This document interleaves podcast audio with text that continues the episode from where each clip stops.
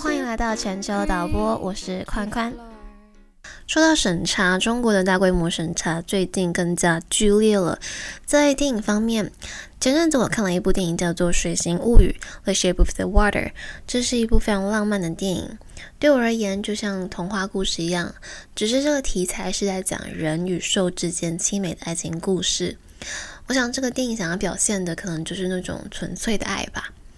而《水形物语》的开场白是一个呃相貌普通又是哑巴的女主角，她把衣服脱掉，然后走进浴缸，她在这个浴缸里面自慰。然后其实这个场面是后来她跟一个人形的水兽在浴缸里面做爱，是要呈现一个很大的对比。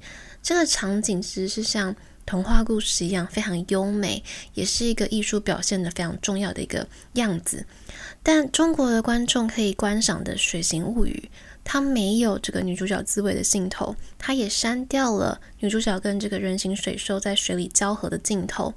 更重要的是，有一幕女主角裸体的走进浴室里面找人形水兽的画面，当时黄昏的阳光洒下去特别优美。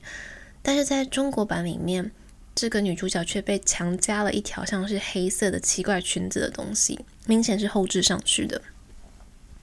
其实对我而言，如果不是像，嗯，《华盛顿邮报》《华盛顿 Post》这种很有意识形态的电影上映，如果不让这种电影上映，我是能够理解的。但是连这种童话故事般的凄美艺术也不让呈现，那不让呈现也罢了，竟然还扭曲跟修剪，真的是扼杀了这些电影作品的艺术，损失非常的惨重。我看了真的非常难过。看完了电影的审查，我们来看到另外一种审查吧，是对同性恋的审查。在四月十三号，微博发布公告，根据网络安全法要清理同性恋题材的内容。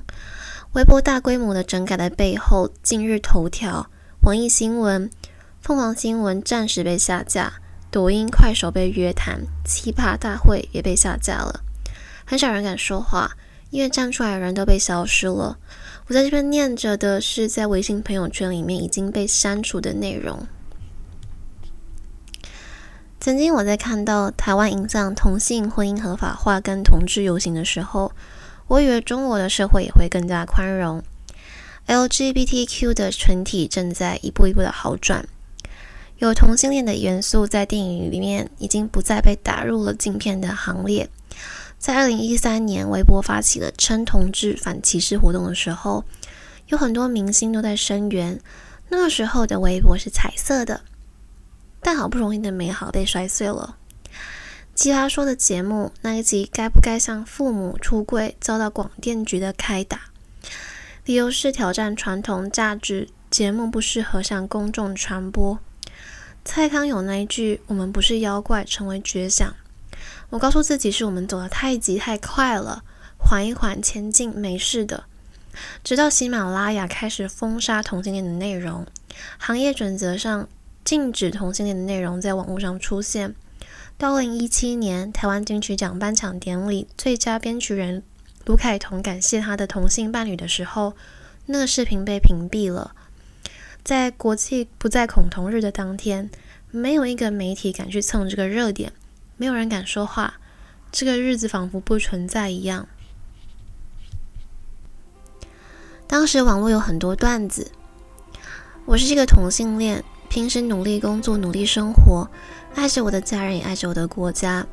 在天安门面前升旗的时候掉过眼泪，在唱国歌的时候走过心。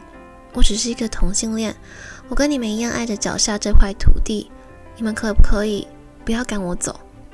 很多人说要给这个国家一点时间，同性恋这个事情也要慢慢来，一步一步的走。国家或许只是走了一点弯路，但对很多人来讲，就是毁了一生。我们的社会为什么不接受同性恋者？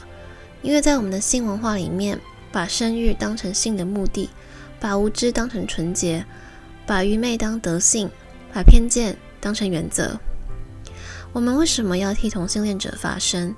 因为把同性恋换成女人就是一百年前的故事，换成黑人就是两百年前的故事，换成苏格拉底就是两千年的故事，而如果沉默，那就是未来每一个人的故事。今天的文章内容大部分来自票圈君去年的一篇文章被删的文章。当时考虑了很久，最后还是没有公开自己的个人信息，从头到尾都没有说过一句表白自己的取向。但是今天，我想真实的、正式的、真挚的告诉各位，我是同性恋，天生的，改不了，而且也不准备改。